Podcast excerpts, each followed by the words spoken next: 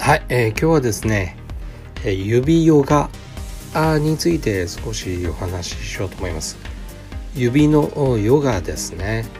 まあヨガというと体全体を使って、えー、ポーズを取ったり、えー、曲げたり、えー、瞑想したり、え、というイメージがありますけれども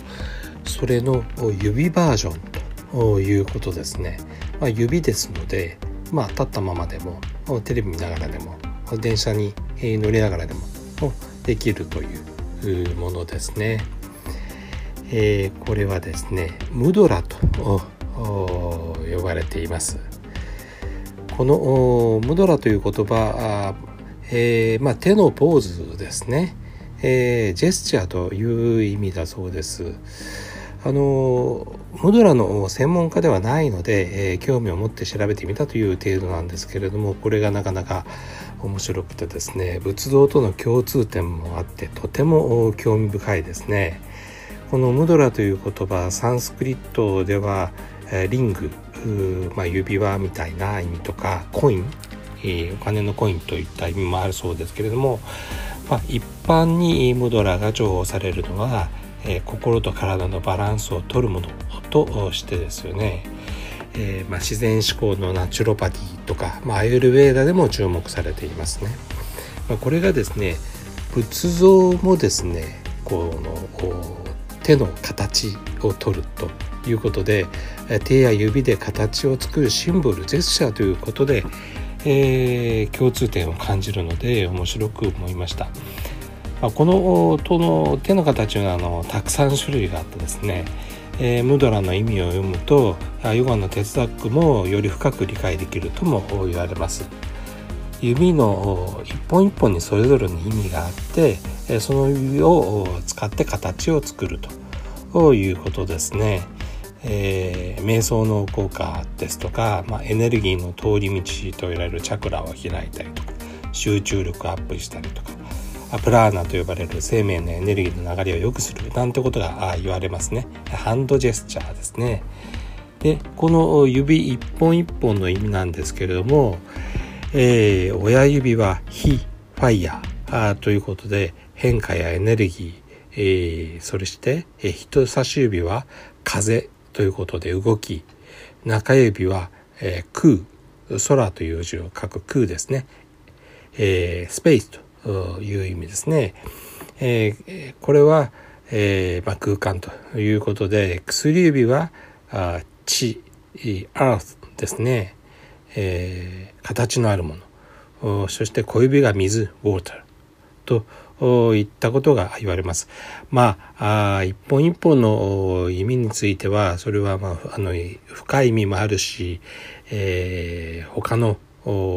えー、説明のされ方も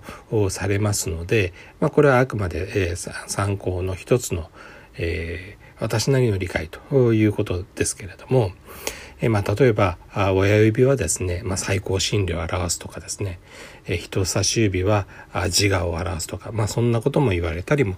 するようです。で、えー、まあこのムドラーの中ででもですね、まあ、特にまあ有名というかあ見覚えがあるのがチンムドラと言われているものですね。人差し指と親指を合わせて、輪っかを作るということですね。まあこれによって、えー、まあ自分とあの最高の真理が結びつくなんてことも言われてボが一のととも言われますね。えー、エネルギーが体を循環して出ていかないということですね。えそしてこの、えー、このチンムドラをですね、えー、は、えー、まあ、上を向ける形ですけれどもこれは下に向ける形のものもあって、まあ、これは別の名前で呼ばれたりもしますね。それからもっと、えー、馴染みの深いものというのはあアンジャリムドラというものですね。まあ、これは要するに合唱する形ですね。右手と左手を合わせていただきます。ごちそうさま。アートする時の形ですね。お寺や便社に参る時の手を合わせる形、まあ、インドではねナマステっていう挨拶をする時もこの形をするのでナマステムドラとも言われます。えー、まあ神や仏に対しての敬意を表すということですね。で右手のえー、まあ上きれいなものと左手の不浄なものを合わせて調和させるということも言われるようです。まあ気持ちが安定しますよね、えー、合唱して手を合わせると。で、えー、この、えー、アンジェリ・ムドラはですね、えー、胸の前でもやりますけれども額の前とか頭の上でも合わせたりもするようです。えー、それから、えー、ロータスモドラなんてのもありますよね。これはあ、えー、花の形を作るものですね。えー、手首とか親指同士とか小指同士を合わせて花の形をするというを作るもので、まあ、ハスはあの泥の中でもねあの綺麗な花を咲かせるので力強くたくましいイメージがありますよね。で、えー、この仏教の方ですからね。仏教では主因ですね、えー、手手に印。印はあのハンコの印ですけども手の指で印を結ぶと言いますよね。えーまあ、特にあの密教ではですね、えー、仏の真実なることを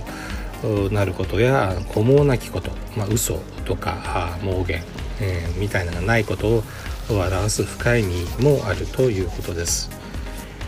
で、えー、この、えー、仏像の方の、えー、主因印相ですけどねこちらはまあ有名なものでは、えーねえー、大仏さんあの鎌倉の大仏でね、えー、膝の上で手を